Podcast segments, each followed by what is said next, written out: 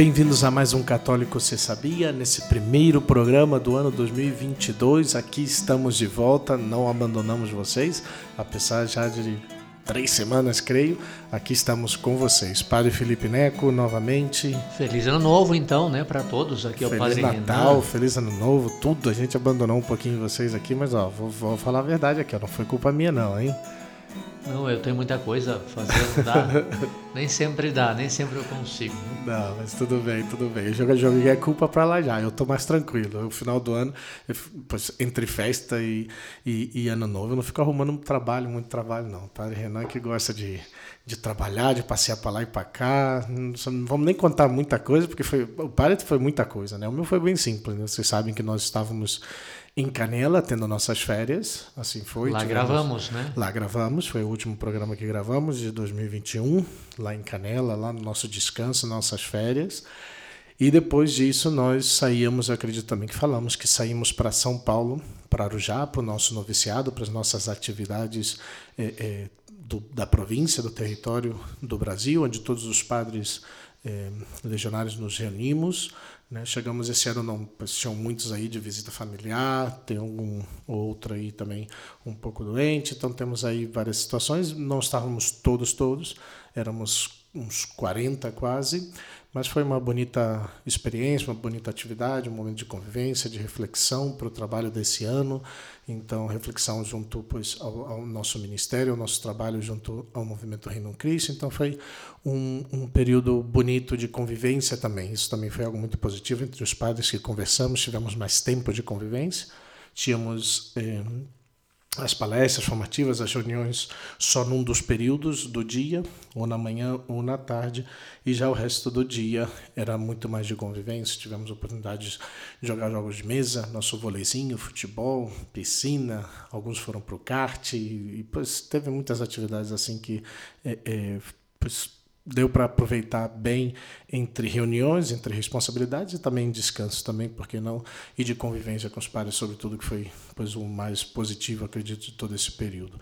E depois já dia 4, retornamos para eu retornei, o padre chegou antes, agora ele já conta já, pois o resto da comunidade retornamos dia 4 e aqui estamos já, pois essa semana também não conseguimos gravar por causa dos trabalhos do padre, mas aqui estive aqui, pois mais tranquilo de horário, alguma que outra visita, mas sobretudo, pois algumas missas que tinha já compromissado de celebrar e pois nada, aqui estamos então nesse dia 11 aqui, terça-feira com vocês novamente. Né? Eu não me lembro quantos dias eu estive em Arujá, mas é dia foi até o retiro. Primeiro, dia primeiro, é, E no dia primeiro eu já saí, né? Fui para visita familiar, estou ali pertinho de São Paulo, visitar meus pais na cidade de Itu. E, e depois, no mesmo dia primeiro, já vim para é, Curitiba. Então, eu tinha é, exercícios espirituais de jovens, três dias de retiro de silêncio com jovens. Veio um grupo de 22 jovens, graças a Deus, alguns bem de longe, né? Vieram duas meninas jovens de Caxias do Sul, e veio um pessoal de uma menina de Florianópolis ou por ali por perto, depois todo o pessoal de Joinville e região, Guaramirim, etc. E depois já o pessoal daqui de Curitiba e região, Contenda, Quitandinha e, e, e demais. Né? Então, 22 jovens, uma experiência muito bonita, muito rica. O diretor, o pregador, o condutor do retiro foi o padre Juan Pablo Boteiro, legionário de Cristo que trabalha no Rio de Janeiro com muita caridade, ele aceitou esse convite e foi muito bom também para, para todos. Os jovens saíram muito enriquecidos. E eu acompanhei como diretor espiritual, como confessor também, é, esse, esse retiro. Foi muito positivo. Muita gente depois publicou, então chegou uma chuva de pedidos. Padre, quando vai ter o próximo? Então, você, ouvinte do Católico, você sabia, jovem, eu não sei o que significa jovem, né? Na minha classificação, jovem é, para um retiro, estou pensando até os 25 anos, né? Claro que ah, teve algum aqui que tinha 26, 27, eu falei, pode vir também porque ainda é jovem, né? Mas a gente tem que limitar um pouquinho e, portanto, eu coloquei dos 17 aos 25. Vai ter outro retiro de silêncio dos jovens, eu não vou estar, vai ser organizado pela equipe de jovens aqui de Curitiba, a Desirê é a responsável, e, e vai ser no feriado do Carnaval. Então, busca informações, pode ser comigo, com o Padre Felipe, a gente já indica a Desirê e passa é, informações para vocês. adultos que também vários me pediram, eu sou casado, eu sou casada, eu, eu não sou casado, mas já tenho 30 anos, então como que eu posso? Vai ter também no feriado do carnaval, esse sim organizado por mim, dirigido e conduzido pelo padre Patrick Walsh, retiro de silêncio para casais e para adultos, é, pessoas casadas, ah, a gente chama adultos, né? Dizer, alguns vão vir com o marido e a mulher junto, né? fazer o retiro de silêncio. E vai ser também no feriado do carnaval. Então fica o convite, esse sim está organizado por mim. Quem quiser, quem gostaria de participar, fique à vontade. Mas praticamente foi isso que eu fiz. Terminou o retiro, voltei para Joinville e eu já tinha trabalho lá de missas, na verdade, na Praia da Enseada, em São Francisco do Sul. Não é que estive curtindo muito a praia porque estava um clima nublado, etc., mas estive lá para as celebrações de sexta, sábado e domingo que o pároco me pediu e já depois voltei para Curitiba. Estamos aqui para o nosso dia comunitário. Começou o curso introdutório no seminário. Peço suas orações pelos vocacionados.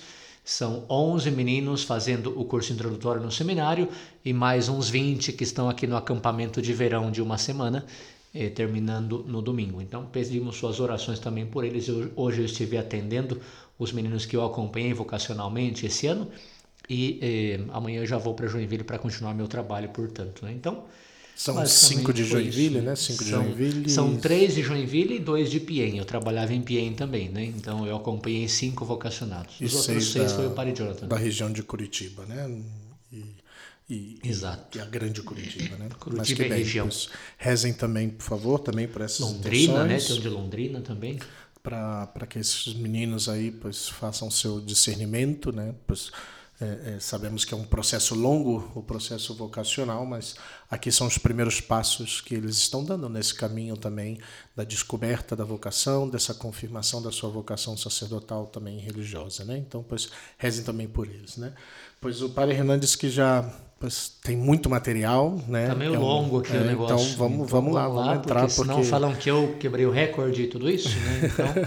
Então, ainda não chegamos a uma hora, creio. Então, ou chegamos, já nem nós que chegamos já uma hora. Acho né? que alguns sim, passou sim, uma hora e um minuto, alguma é, coisa. Né? Eu passei. Minha Mas, culpa, minha máxima culpa. Para que aqui. vejam como tudo, de tudo a gente tira um tema. Sei que já tem um um, um episódio do podcast sobre algo parecido com o que eu vou falar hoje, mas ontem eu pensei nesse tema depois de uma conversa na mesa com os padres. Né? Saiu o tema dos temperamentos e, e um dos padres comentou com, muita, com muito acerto né? que muita gente vive os temperamentos como se fosse um horóscopo. O que acontece? A pessoa é uma bruta, falta caridade e tudo isso e diz: Ah, mas eh, eu sou assim porque é meu temperamento, né? Paciência. Não, tudo bem, você é assim porque é seu temperamento. Onde está a virtude? Onde está o esforço? Então todos têm que mudar, menos você, porque você tem esse temperamento. Então, é, pensei, e eu tenho um material, tinha, tenho um material que eu, que, eu, que eu li, que eu preparei, é, pensei que seria útil falar um pouquinho disso, dos temperamentos, porém, dando dicas práticas né, que esse padre dá nesse seu livro. Na verdade, é, vamos falar então sobre os temperamentos e as virtudes formação do temperamento com as virtudes, mas muito prático, dando dicas muito práticas. Esse material é uma conferência que um padre é, inglês deu. Esse padre se chama John Bruciani e é um sacerdote inglês. Ele é muito esperto em temas de formação, tem vários materiais. Aí eu encontrei um livro dele que é uma transcrição de conferências sobre o tema dos temperamentos. Ele usa a classificação que está famosa hoje em dia, porque também aqui usa o Ítalo Marcilli de quatro temperamentos. Me parece que o padre Felipe fez um programa sobre a classificação de Lessen, né, que é dos oito temperamentos. Então, enfim, são outras classificações. Aqui o que eu vou falar mais bem são conselhos práticos para eh, o sanguíneo, o fleumático, etc., cada um dos temperamentos, né? Conselhos práticos para poder melhorar e não simplesmente dizer, ah, esse é meu temperamento, paciência. Né? Então, alguns pressupostos que o Padre John coloca é que, diante de um estímulo externo, alguns têm paixões mais fortes, mais intensas, outros menos, alguns duram mais que outros. Assim, diante desse jogo de reações, classificam-se os quatro temperamentos. Então, o temperamento é, é vem classificado como esse esse conjunto de, de, de, reações diante de um estímulo externo que a pessoa tem. Né? Então, já são bem conhecidos, até pelo livro do Ítalo Marcilli, colérico, sanguíneo, melancólico e fleumático. O colérico tem reações mais fortes, vivas, profundas, de longa duração. Né? O melancólico também tem reações é, reações um pouco mais lentas, né? reações não tão fortes, mas também duram muito. Podemos dizer que se o colérico explode diante de um estímulo, o melancólico implode, né? é, é por dentro. É, o sanguíneo tem reações rápidas e viva, porém que duram muito menos. É muito mais extrovertido, inclinado a agir, de certa forma desligado, né? E o fleumático também tem reações lentas, que além do mais duram pouco. Ele é mais desligado, mais tranquilo, mais introvertido. Acho que é importante também um segundo pressuposto lembrar que o número 1803 do Catecismo da Igreja Católica fala que a virtude é uma disposição habitual e firme para praticar o bem. A virtude permite à pessoa não somente praticar atos bons, mas dar o melhor de si mesma. A pessoa virtuosa tende para o bem com todas as suas forças sensíveis e espirituais, diz o catecismo. Então, temos que nos esforçar, temos que ser pessoas virtuosas. Em latim, virtude vem da palavra virtus, que hum, por sua vez vem da palavra vir. Vir significa homem, varão. Então, virtus é poder, força, né? algo próprio do homem, do varão.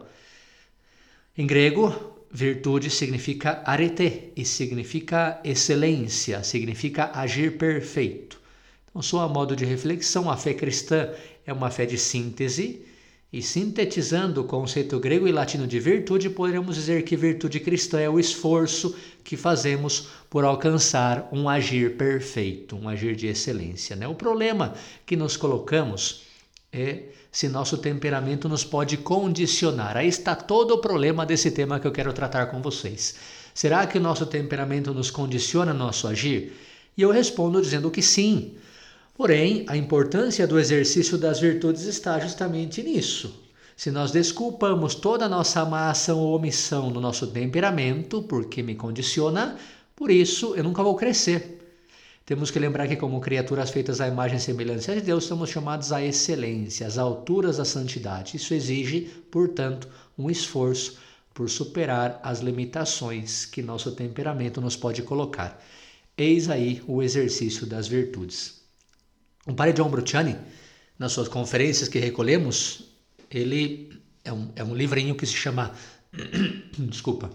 É um livrinho que se chama Os Quatro Temperamentos e são transcrições das conferências que ele deu sobre os quatro temperamentos. Né? E ele vai repassando cada temperamento, dizendo como podemos formar na virtude mesmo tendo tal temperamento. Então vamos seguir esse autor e, como vocês vão perceber, são conselhos muito práticos por isso eu falei que são que o tema é longo, porque são muitos conselhos. Obviamente eu não vou ler tudo, mas tomara que ajude.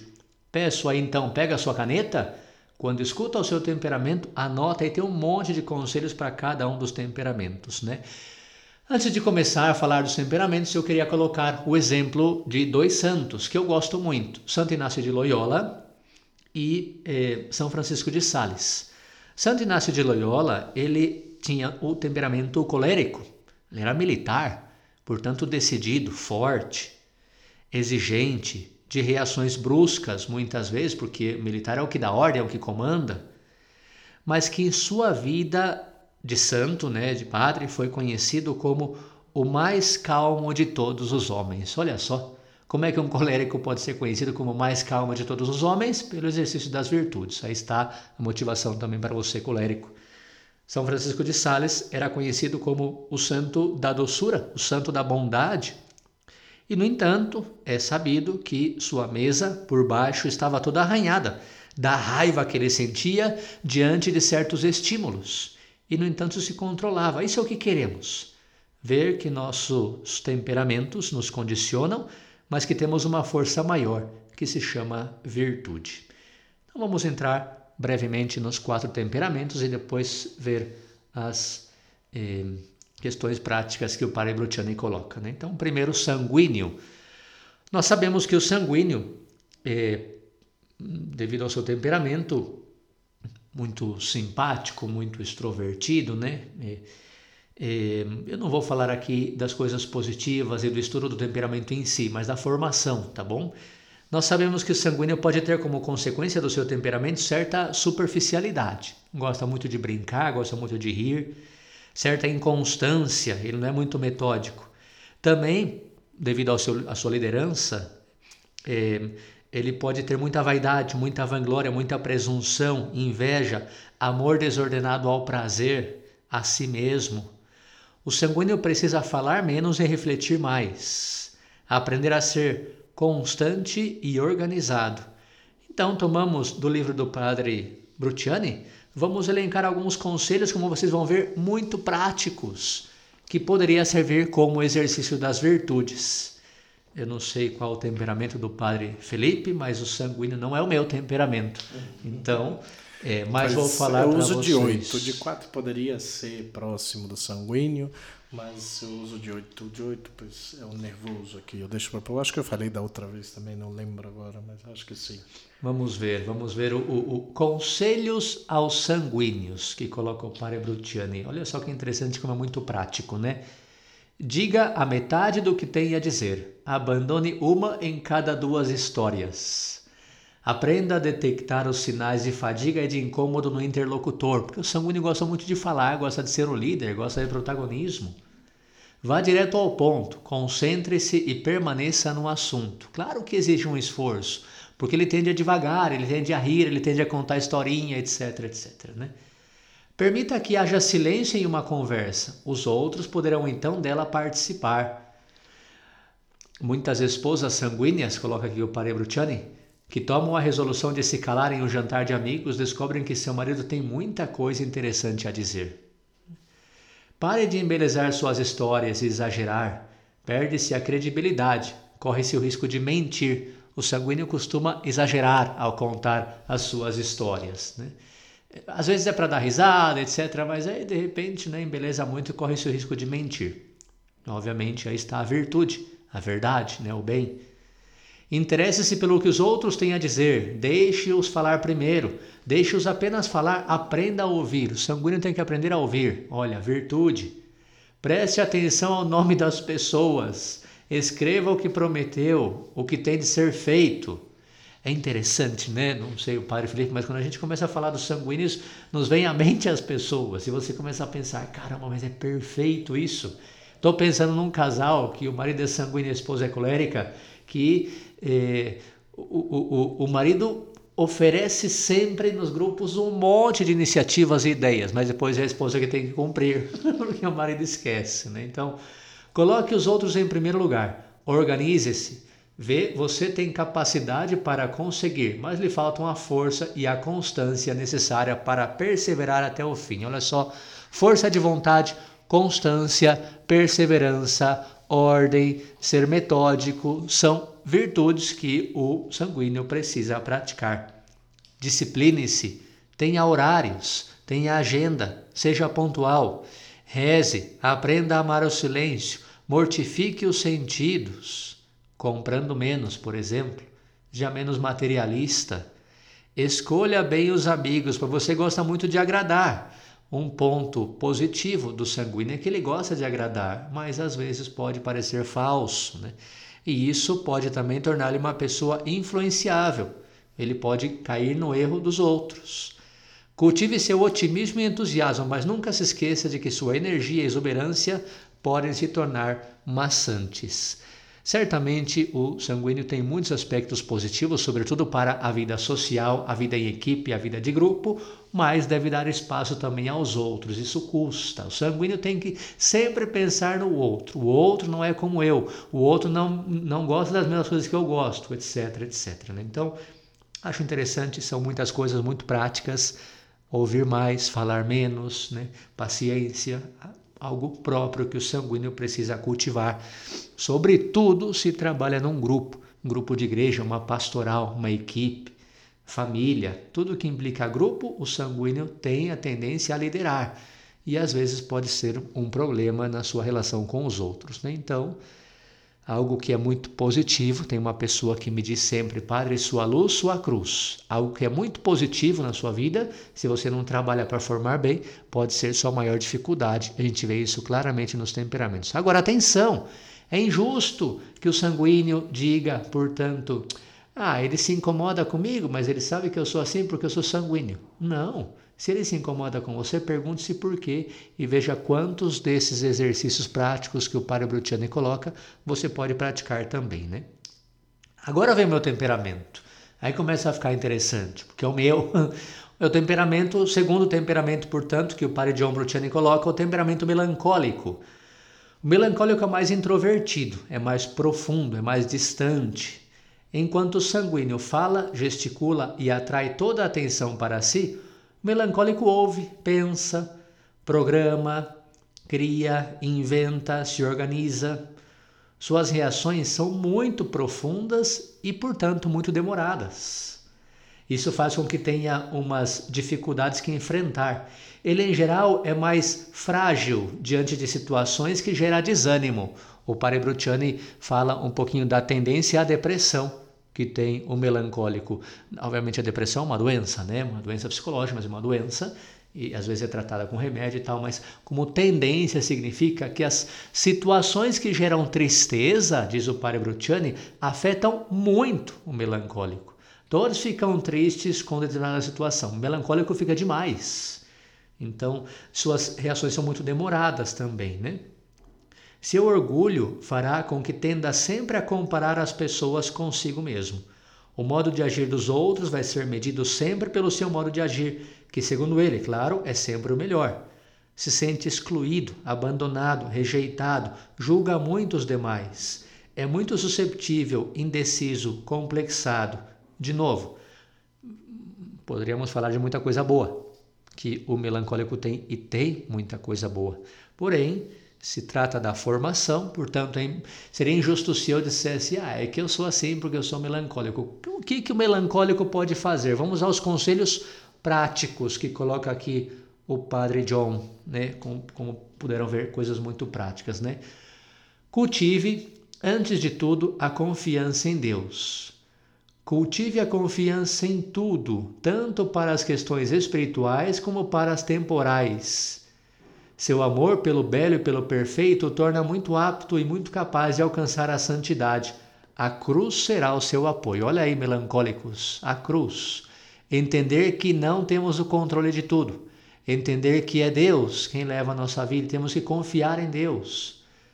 Desenvolva essa confiança em Deus que conduz toda a alma ao bem, ao seu fim. Além disso, tenha também mais confiança nos outros. O melancólico é pessimista por natureza e precisa do olhar do sanguíneo. Não precisa confiar um pouquinho mais nos outros. Nós, melancólicos, nós tendemos a ter o controle das coisas, né? E por isso sofremos tanto quando as coisas saem do nosso controle. Então, primeira virtude, confiança. Diminua sua escala de valores. Concentre-se com o imperfeito. Assim fará amigos com mais facilidade e os outros não terão tanto medo de você. Sim, a perfeição, isso é muito, muito de nós. E eu sofro com isso todos os dias. Isso, parêntese, né?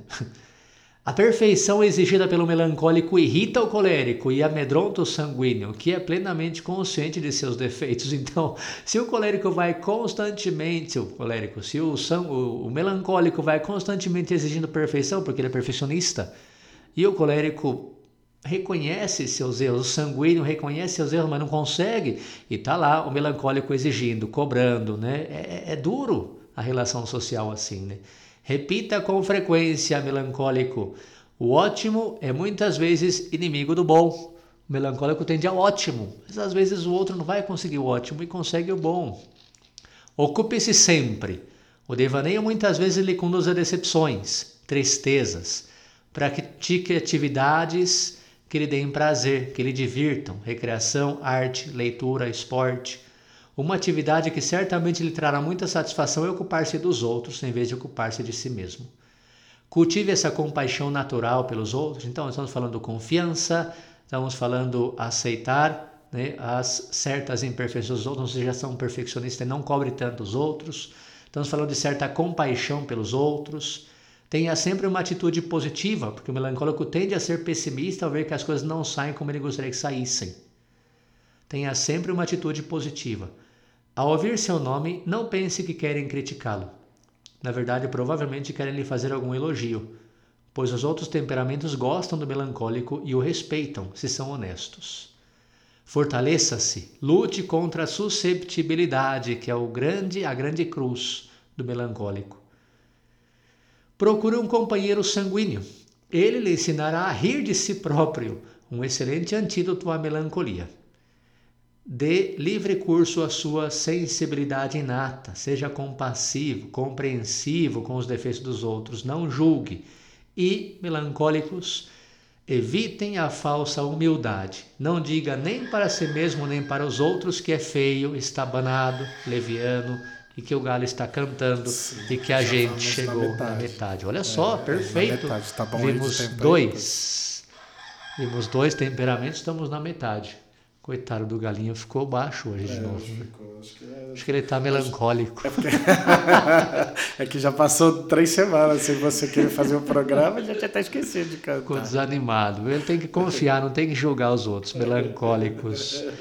Muito interessante, né? Eu me vejo muito, muito aí. Mas enfim, a luta, nosso temperamento são estímulos que temos diante de eh, certas eh, coisas exteriores, né?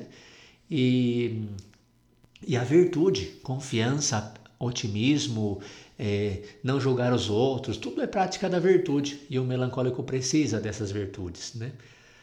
Colérico, terceiro temperamento, temperamento que eu gosto muito de estudar, porque é muito evidente o temperamento colérico.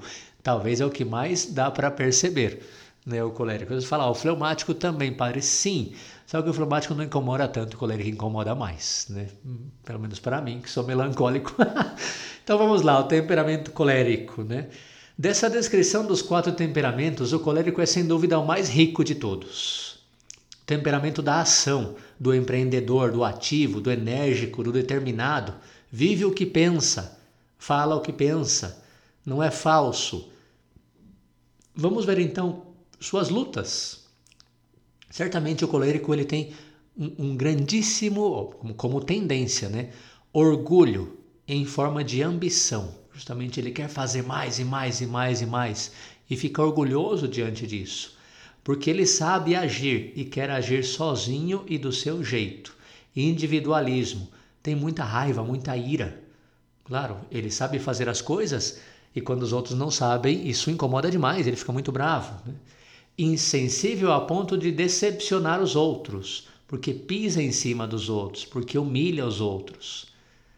Frio, pouco gentil, pouco delicado. Vão me perdoar aqui os queridos ouvintes coléricos.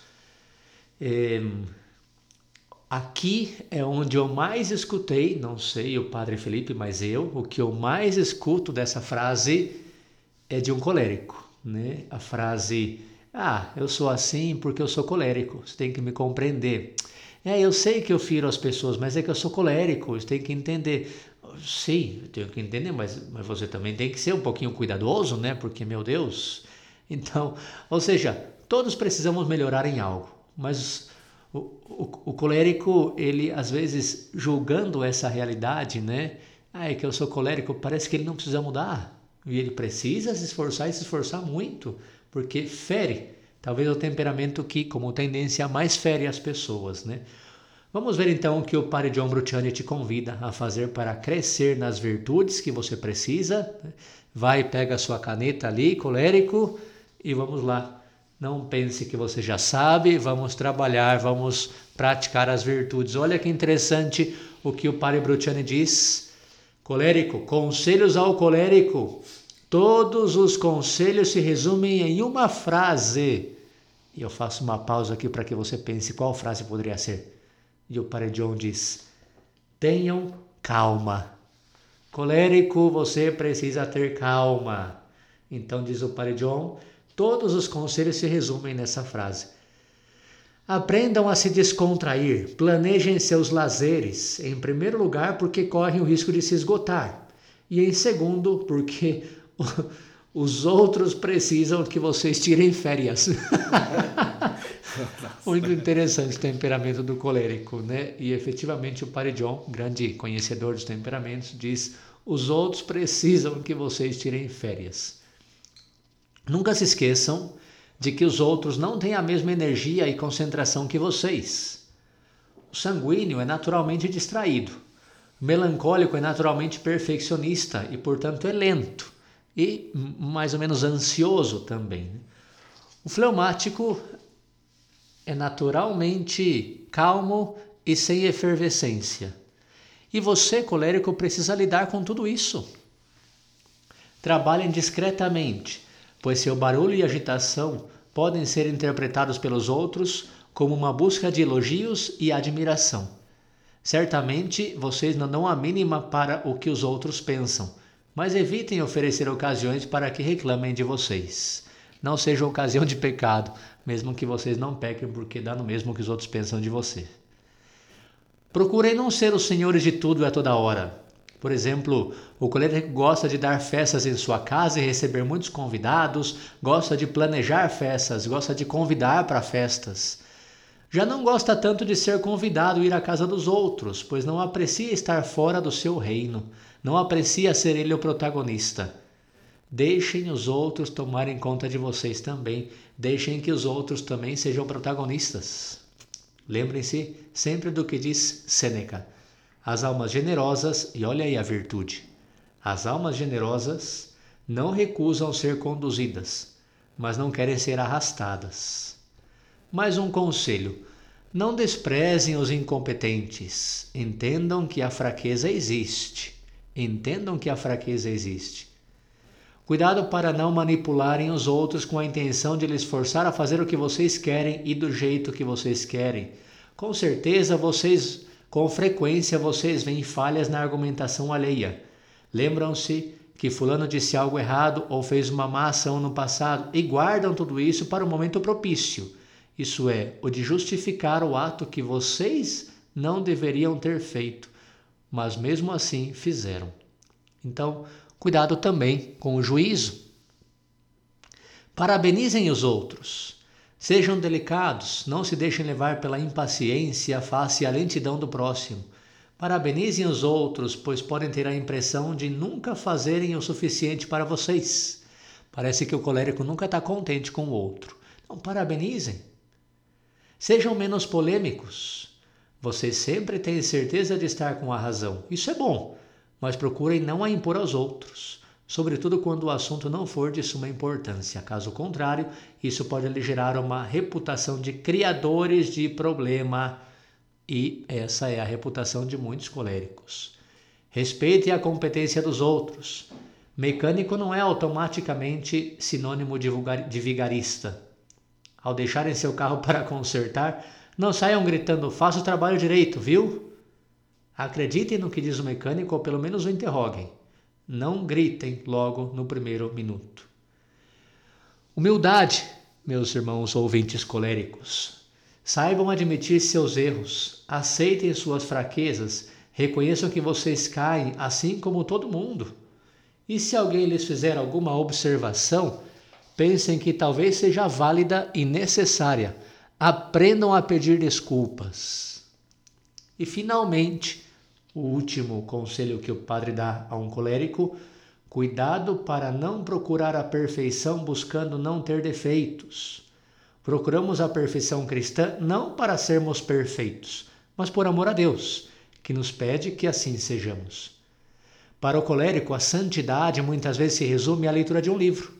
Ele lê rapidamente, acha interessante, diz que meditou sobre o assunto e passa para outra coisa. Não, não é isso. Buscamos a perfeição por amor a Deus e não para estarmos livres de qualquer defeito. É uma nuance muito fina e o colérico tem que estar atento a esse tema. Então, queridos coléricos, voltando e resumindo, calma, tenham paciência, sejam calmos.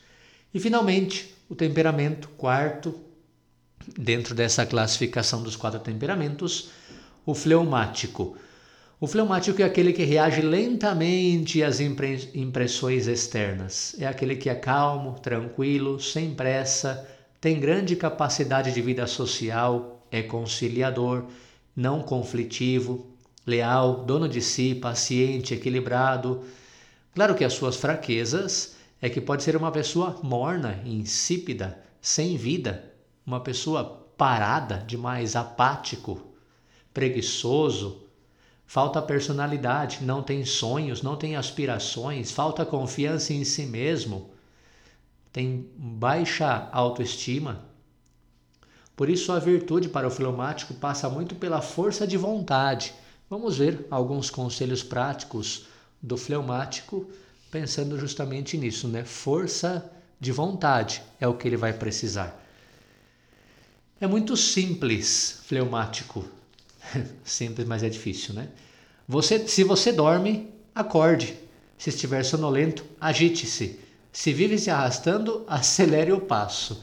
Claro, para um melancólico, para um sanguíneo, para um colérico, escutar isso e falar, bah, que fácil.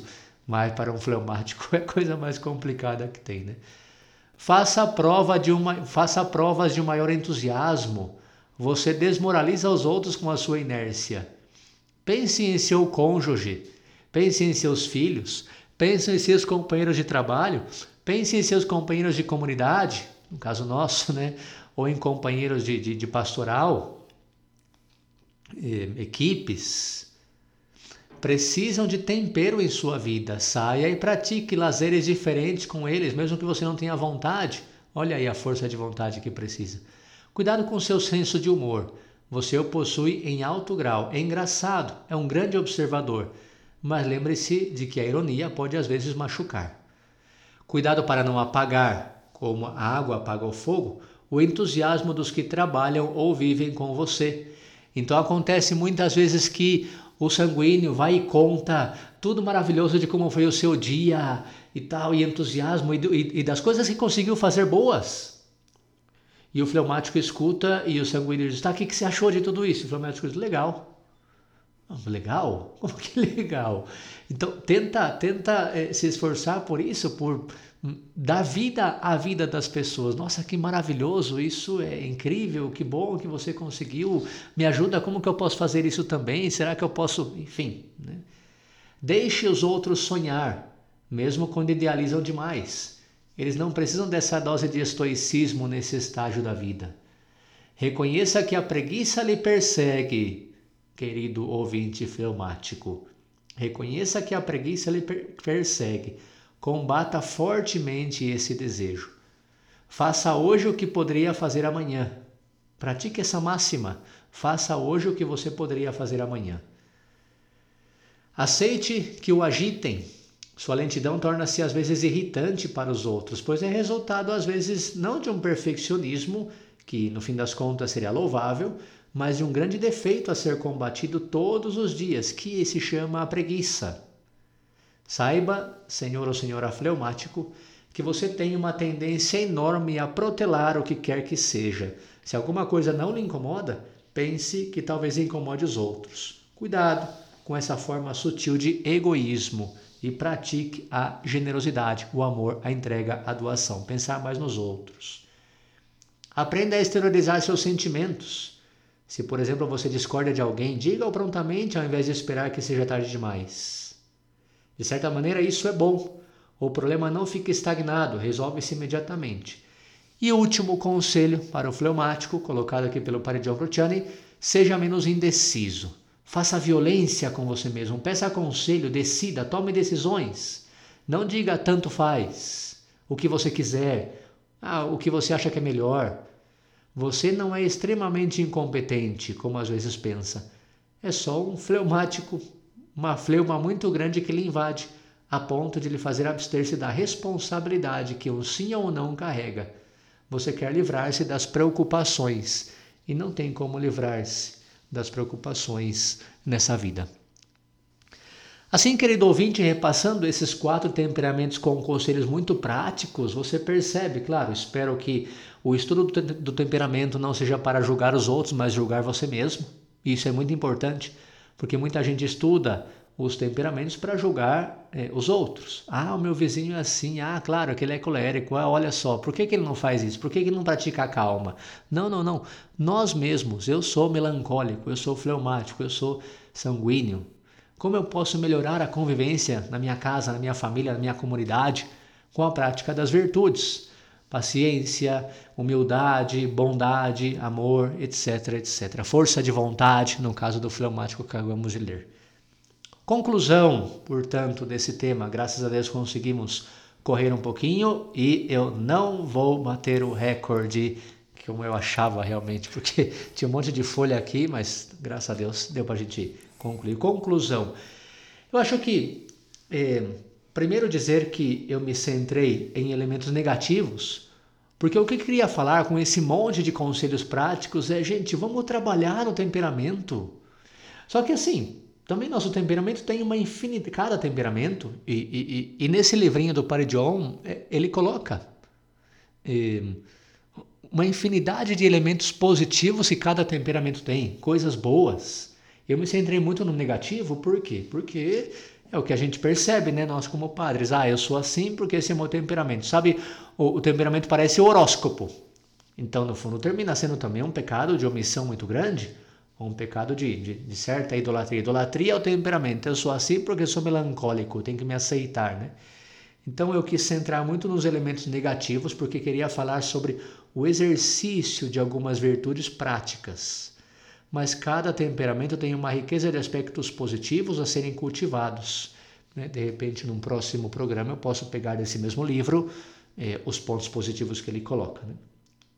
Segundo ponto da conclusão é, não existe um temperamento puro, tá?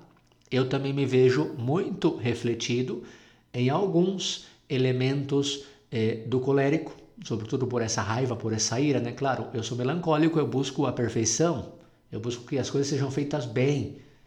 É, e às vezes fico com muita raiva quando não fica bem feito, pois a raiva é algo preponderantemente do colérico. Eu também tenho algo de sanguíneo na vida social, né? Eu gosto de conversar, de falar, de me relacionar com as pessoas. Então, não existe um temperamento puro. Eu sou predominantemente eh, melancólico e depois tenho algumas características do colérico do sanguíneo. Do fleumático não, porque eu não sou muito assim de não ligar para as coisas, né? É, então é interessante pensar também nisso. Você não tem um temperamento puro, não é só um ou outro, né? É, terceiro, o princípio filosófico de que a graça não substitui a natureza, mas a aperfeiçoa, completa. Então, Deus age, sem dúvida que Deus age, a virtude age, sem dúvida, né? Mas age nessa natureza, mas nessa natureza que deve ser melhorada, que deve ser aperfeiçoada, não substituída. Uma vez melancólico, sempre melancólico como temperamento. E, portanto, você vai ter uma tendência a reagir diante dos estímulos externos, a reagir de certa forma, você que é melancólico, como eu. Porém, isso que é a sua natureza, a graça vem completar, a graça vem aperfeiçoar, não vem mudar, não vem tirar a sua natureza e construir a graça. Você sempre vai ter essas reações diante desse estímulo. Porém, com um pouquinho de virtude você vai conseguir dominar para que os outros não sofram tanto né, na convivência com você. Lembra os exemplos de os santos que eu coloquei. Por isso, conhecer o nosso temperamento, sem dúvida, é sumamente necessário, mas é mais necessário conhecer as virtudes que eu tenho praticar, que eu tenho que praticar devido ao meu temperamento, justamente para não condicionar-me pelo meu temperamento e sim buscar a formação das virtudes que meu temperamento precisa. Né? Isso é possível, sem dúvida, e esse é o convite desse episódio de hoje que não nos condicionemos pelo nosso temperamento, mas sim pratiquemos a virtude, essa força que temos em nós, a graça de Deus que age em nós, para poder ser um pouco mais firmes né, diante de certas situações externas que o mundo nos coloca, porque não tem como, né? Muito bem, eu acho que vamos ficando por aqui. Agradeço a atenção de todos. Sem dúvida, tudo isso a gente deve voltar né, a aprofundar, deve voltar a estudar, deve voltar a anotar todos esses conselhos muito práticos que o Padre Brutiani colocava, muito é, particularmente sabendo que Deus nos chama à, à, vivência da santidade. E a vivência da santidade não significa dizer, ah, eu sou assim porque eu tenho esse temperamento. Mas tomara que busquemos de verdade essa santidade de vida, como um São Francisco de Sales, como um São eh, Inácio de Loyola, que eu falei, mas também como tantos outros santos, né? São Paulo, temperamentos tão fortes, tão claros. São Pedro, né? São Pedro é, é, é aquele que, que se desanimou diante das, dos estímulos externos né? que recebeu de Jesus aquele que chorou amargamente, aquele que traiu, traiu, negou Jesus, e no entanto teve a coragem de reconhecer e dizer: Eu quero estar com Jesus sempre, e deu a vida por ele. Então, é isso que nós estamos buscando, e é esse o convite que eu faço a você, ouvinte do Católicos do Sabia. Então, muito obrigado pela atenção. Muito bem, muito obrigado, Padre Renan. Realmente, pois acredito que foi de muita ajuda. Né, como o padre comentou, a gente já tinha feito um programa, o programa número 42, estava aqui buscando, e como eu guardo os meus textos, pois aqui também estava o texto sobre o programa. E, e, realmente nós buscamos, então você, se você não ouviu ainda, pois o programa número 44 pode dar como que o um embasamento para você talvez entender, se alguém nunca ouviu falar de temperamentos, o que, que o padre está falando aqui, colérico, melancólico, que coisa, como se come tudo isso, pois ali vocês vão entender um pouco, porque o programa que falo, que pois, fui eu que pois, comentei sobre os temperamentos, eu fiz uma primeira era aqui muito resumido, falo o que, que a gente fez, mas eu fiz uma diferença entre temperamento, caráter, personalidade, foi como um pouco a introdução para entender né, um pouco esses termos que são usados e, e como ele entra né, dentro da, da, da pessoa, da personalidade né, de cada um. E depois eu falei as propriedades do temperamento, né, em relação à sua emotividade, sua atividade, sua ressonância, né, sua função ou ressonância, como dizem, que daí é da onde pois, sai a realidade do, do, do, temperamento. Né? Uma pessoa que é mais emotiva, menos emotiva, mais ativa, menos ativa, uma pessoa que tem uma ressonância mais é, é, com uma consciência mais central, uma consciência mais periférica, eu dizia, né, ser mais primário ou secundário em relação a essa ressonância. Então, pois aí pois se tem essa ideia. E depois a gente comenta sobre as, eu comentei, né, sobre as correlações da emotividade com a atividade, né, e, e depois da atividade com as demais, e depois essa correlação da, dessa função né, secundária ou primária. E aí depois eu só muito rapidamente, né, eu, eu coloquei né, sobre as tendências dominantes na pessoa e depois eu, enumerei né, os oito é, é, temperamentos, né, os oito tipos de, de caracteres né, de temperamento, né, no, na, usando Lesen, que, que, é de oito, né, mas que aí as pessoas também podem se achar no de quatro. Então essa foi um pouco a ideia daquele primeiro lá atrás.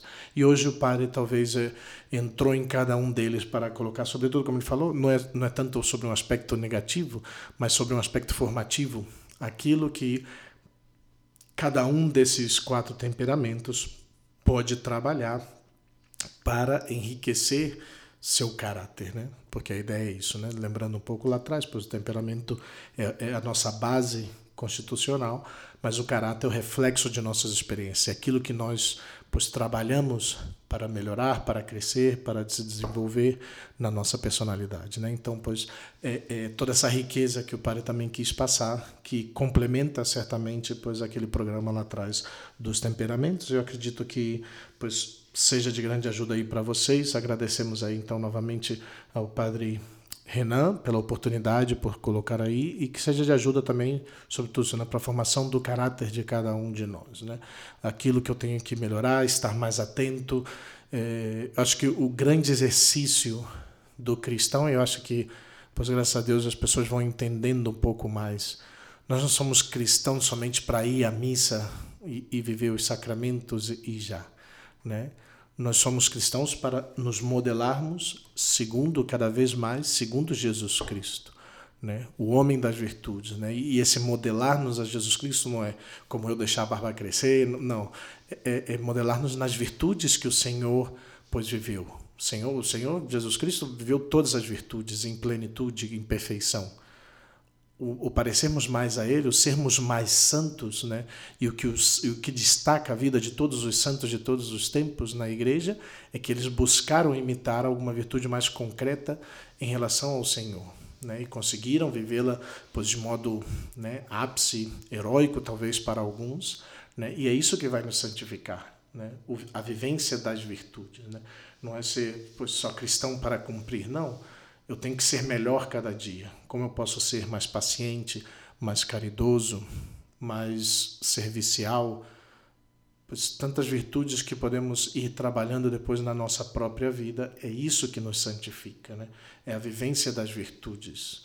Então, pois esse é o nosso trabalho. A graça já damos por descontado, já falamos já da graça também. A graça é o que o Senhor nos dá, mas o trabalho na graça é o trabalho das virtudes, é o que vai me fazer santo verdadeiramente. Pois que seja de ajuda, então, pois agradecemos, pois é, tem, tem, tem novidade, né? Eu não contei, eu contei nas redes sociais, né? Que já definiram já meu destino, pois eu vou estar indo para São Paulo, para a cidade de Arujá, ali próximo a Guarulhos. Então você que viaja e passa por São Paulo, passa por Guarulhos, pois não deixe de visitar-nos. Pois para lá eu estarei indo agora no início de fevereiro, creio que no dia primeiro, tem que ver só o tema de passagens aéreas agora. Mas a ideia está agora no início então de fevereiro, me mudando para lá. Eu vou estar tá ajudando na administração do centro de noviciado e casa de retiros, que pois está ali nesse, nessa casa em Arujá. Então vou estar ali pelo, pelo menos pelo que eu entendo até julho, né? Esse período que eu vou estar esses seis meses aí ajudando nesse pois nessa labor, nesse trabalho ali da, da administração e pois confiamos que ainda conseguiremos manter com o católico. Você sabia? Vamos né? Como comentamos ainda estamos vendo os meios que vamos é, é, tentar mas eu acredito que sim vai ser possível né? Crendo para Renan continuar também pois por aqui vamos estar também né? Então pois agradecemos aí toda a sua alegria sua participação né? Não deixem de pois compartilhar-nos, mandar notícias, mandar informações, dizer se gostou, não gostou, propos, proposta de temas, né? tantas coisas que também nos alegram quando você vai lá e deixa o seu like lá, o seu, o seu joinha nas diversas redes sociais, ou que pois, até mesmo pessoalmente. Na verdade, muitos dos retornos em relação aos programas é, é muitas vezes no pessoal, né? que a pessoa vem, padre, gostei desse programa e tal. Pois façam lá também nas redes sociais, a gente agradece aí. Minhas orações, minha bênção para Renan. Obrigado a todos. Eu não tenho novidades porque, até que me digam, eu fico seguindo entre Joinville e Curitiba. Então, seguiremos por aqui. Se a tecnologia permite e se o Padre Felipe não ficar bravo quando eu não consigo tempo, eu estarei ah, eu por aqui, com certeza. Bravo, né? Mas, eu sou certeza. exigente, né? Como bom. Mas é bom isso, é bom isso. o bom primário eu sou exigente com o aqui. Então Mas estaremos por aí e seguiremos vendo-nos com a graça de Deus. Essa semana estou indo já para Joinville, dou uma passadinha na Grande Piem para visitar ali os pais de seminaristas. E a gente se vê semana que vem com a graça de Deus. O Pai Felipe está por aqui, eu volto. A gente se encontra nesse, nessa, nessa semana ainda, se Deus quiser. Forte abraço a todos, Deus abençoe. Deus abençoe a todos. Tchau, tchau.